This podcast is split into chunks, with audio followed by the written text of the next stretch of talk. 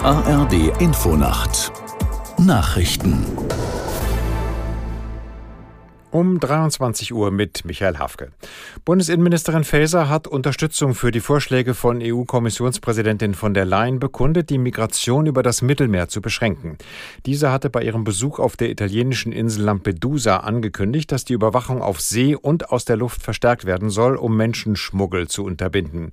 Aus Berlin Dietrich Karl Meurer. Die SPD-Politikerin sagte am Abend in der ARD-Sendung Bericht aus Berlin wörtlich, wir werden es nicht anders machen können. Ansonsten kriegen wir die Migrationslage so nicht in den Griff.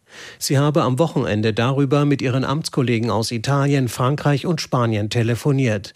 Konkrete Beschlüsse wurden dabei nicht gefasst. Sie erklärte, einen gemeinsamen Aktionsplan auf den Weg zu bringen, um Italien humanitär zu unterstützen und, wie sie es ausdrückte, mehr Steuerung hereinzubekommen.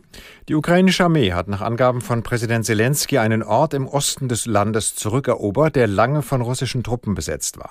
Zelensky dankte in seiner abendlichen Videobotschaft den beteiligten Einheiten für ihren Einsatz.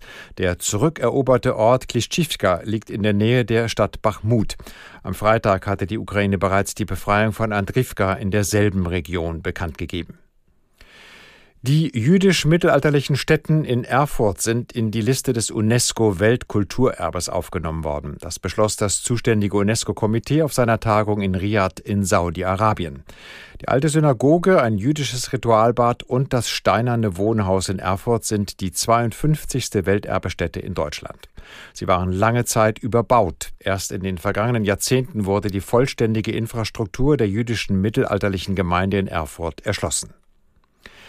Heidenheim hat seinen ersten Sieg in der Fußball-Bundesliga gefeiert. Der Aufsteiger schlug Werder Bremen mit 4 zu 2. Aus der Sportredaktion Mats Nicholson. Heidenheims Trainer Schmidt lobte sein Team dafür, dass es nicht einknickte. Vor eigenem Publikum verspielte der Aufsteiger wieder eine 2 zu 0 Führung, kam nach dem Bremer Ausgleich aber zurück und schoss zwei weitere schöne Tore. Der andere Aufsteiger Darmstadt verpasste beim 3 zu 3 gegen Mönchengladbach den ersten Saisonsieg auf spektakuläre Art. Darmstadt führte gegen desolate Gladbacher zur Pause 3 zu 0. Zu Beginn der zweiten Hälfte kassierten die Gastgeber eine rote Karte. Den anschließenden Elfmeter verschossen die Gladbacher zwar, erzielten dann in Überzahl aber noch drei Tore. Das waren die Nachrichten. Das Wetter in Deutschland, es ist wolkig, dazu teils schauerartiger Regen und einzelne Gewitter bei Tiefstwerten von 20 bis 11 Grad. Morgen ist es zeitweise heiter, von Westen her Schauer und Gewitter, örtlich unwetterartig und die Höchstwerte von 19 bis 30 Grad. Und die weiteren Aussichten.